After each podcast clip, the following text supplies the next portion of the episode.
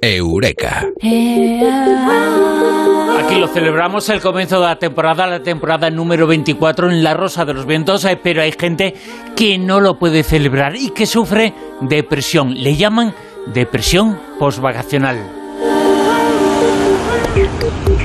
Es el primer tema que vamos a tardar en esta nueva temporada con Mado Martínez en Eureka. Mado, muy buenas, ¿qué tal?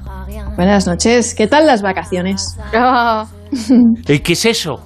No sé, ¿cómo lo habéis pasado las vacaciones? ¿Qué tal? ¿Qué tal? Cortas, cortas, siempre son cortas. Eh, eh, pues eh, yo es que no distingo las vacaciones de lo que no son vacaciones, eh, solamente en la cuenta del banco. vale, vale. Pues yo la verdad que tampoco las he tenido porque he estado trabajando. O sea que, que hemos estado un poco igual tú y yo. Sí, algunos aprovechan las vacaciones para trabajar. Sí. Pero bueno, como, como Alicante venís todos los madrileños y Sí. parte de la contorna, pues algún día que otro he pasado con vosotros cuando habéis venido. Eh, exacto, y os hemos llevado la dana, además. claro, claro. Habéis estado por aquí, me habéis, me habéis alegrado el día o hemos hecho un viaje anímico a pie de ola, ¿verdad, Bruno, Silvia? Totalmente. Además que eso es lo que te da energía, ¿eh? Lo de los Sí. bañitos de olas desde mar. Sí, bueno, pues ya estamos aquí, un curso más. La mayoría de españoles coge vacaciones en agosto, que es cuando se las dan o pueden cogérselas, y se reincorporan en septiembre. Nos estamos reincorporando todos al, trabajo, coincidiendo con el calendario académico, los hijos que vuelven al colegio, los programas radiofónicos, como La Rosa de los Vientos, que renuevan temporada. Aquí estamos con las pilas cargadas y siempre decimos que llenos de ilusión, pero la cuesta es la cuesta, hay que decirlo. Bruna lo sabe, Silvia lo ha dicho, se hacen cortas las vacaciones y hay varios artículos científicos sobre este tema que alguna vez ya hemos tocado en Eureka, el síndrome postvacacional, que nos habla de esa depresión que a veces sentimos después de las vacaciones y que a veces Oye, también Hay gente que sufre eh, depresión después de casarse. O sea, lo que parece bueno no es tan bueno a veces. Sí, y además de este síndrome postvacacional, dicen los psicólogos que se puede complicar y convertirse en algo más serio.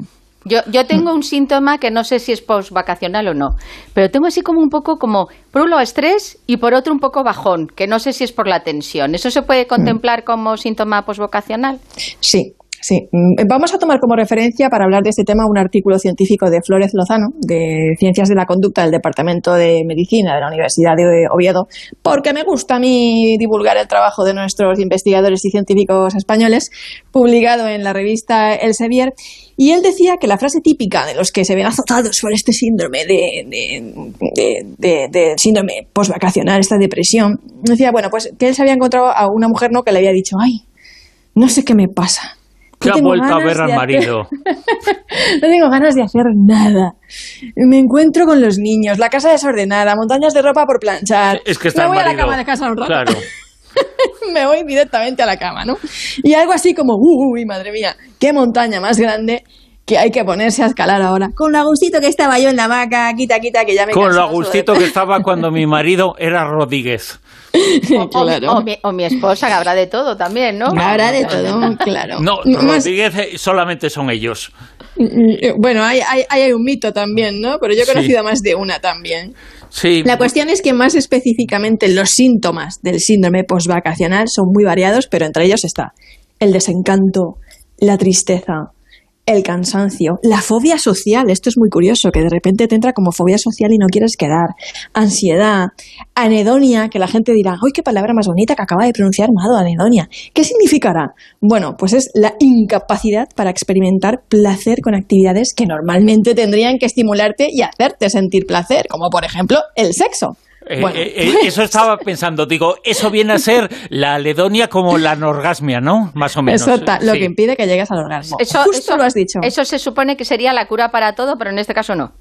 Justo lo habéis dicho. Eso es la denodia, la incapacidad de sentir placer y por ende, pues a lo mejor en ciertas cositas llegar al orgasmo. Entonces, más síntomas pues sería cansancio, hastío, inhibición, tristeza, malestar. Vamos, un cuadro. O sea, que tienes un, un síndrome de pereza de estos tremendos que te ataca que no hay forma de quitárselo. Un cuadro, un cuadro.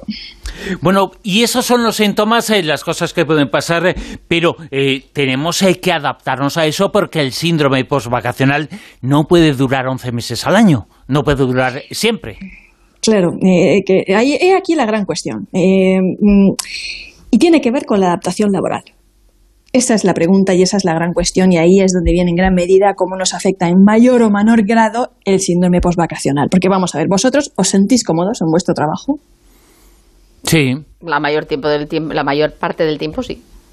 Pues es que esta pregunta es muy importante porque, claro, después de ese paréntesis paradisiaco para algunos, claro, porque para otros las vacaciones son un infierno, ¿eh? Y prefieren estar en el trabajo antes que en casa o, o por ahí de vacaciones con la pareja y la familia, que todo hay. Y a esos, además, eh, lo que les pasa es que lo que O llevan sea, mal es al- adaptarse... Al final tengo razón yo lo que decía, ¿no? Al Eh, final. Con lo bien que estaba de Rodríguez ese, pues, eh, pues eso. Claro, hay gente que lo que lleva mal es irse de vacaciones y tienen que adaptarse a las vacaciones porque son adictos al trabajo y el parón De eso vacacional los deja tocadísimos. De eso ¿vale? cada vez hay más, ¿eh? Claro. Cada vez más. Sí, pero si para ti las vacaciones han sido una fuente de descanso, de buen dormir, de disfrutar de tu casa, de aventuras viajeras, de buen comer, paseos, sol, aire libre, pues claro, de repente te dicen que tienes que meterte en la cueva otra vez, que vuelven las obligaciones laborales, el tráfico, los niños al colegio, el estrés, las peleas con el jefe, y nos ponemos como un gato erizado ahí, irritables, dispersos, cansados ya antes de empezar, especialmente si somos personas con cierta predisposición, vulnerables. ¿Por qué? Pues por esa pregunta que os he hecho al principio. Porque el 70% de la gente, según los datos que maneja Flores Lozano, se siente incómoda o no se siente cómoda en su trabajo. Y claro, pues imagínate, si ya llevas años con una inadaptación laboral crónica a tu puesto de trabajo, lo que es volver de vacaciones a un puesto de trabajo impersonal, frustrante, rutinario, en el que no te sientes realizado ni favorece un estilo de vida saludable o social, pues estas personas, según Fernández Flores, suelen necesitar ayuda psicológica y médica a veces también para tratar los síntomas que les produce la vuelta al trabajo. Esos son los síntomas eh, y cómo afrontarlos, eh, qué estrategias podemos utilizar y se pueden utilizar eh, para salir de ese síndrome postvacacional. Bueno, pues lo bueno que tiene el ser humano es que tiene un increíble poder de adaptación y otra palabra muy bonita llamada resiliencia, que es la capacidad de superar hasta lo más traumático, una guerra, la muerte de un ser querido, un accidente y, bueno, ¿qué estrategias nos protegen contra el síndrome postvacacional?